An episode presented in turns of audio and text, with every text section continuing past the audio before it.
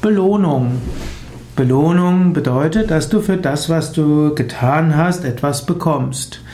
Im Karma Yoga will man lernen, von Belohnung und Bestrafung sich abhängig, unabhängig zu machen. Wir tun nichts, um belohnt zu werden, sondern wir tun etwas, weil es getan werden muss.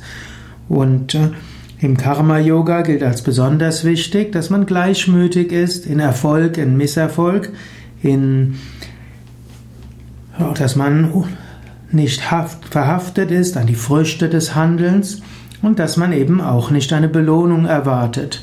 Tue Gutes, um anderen Gutes zu tun. Tue nicht das Gute, um belohnt zu werden. Und wenn, du, wenn dir nicht gedankt wird, nachdem du etwas getan hast, dann sei dir bewusst, das war jetzt eine besonders wichtige, uneigennützige Handlung. Wenn du also nicht den Lohn bekommst für das, was du getan hast, dann nimm das als Lektion in tiefem Karma-Yoga.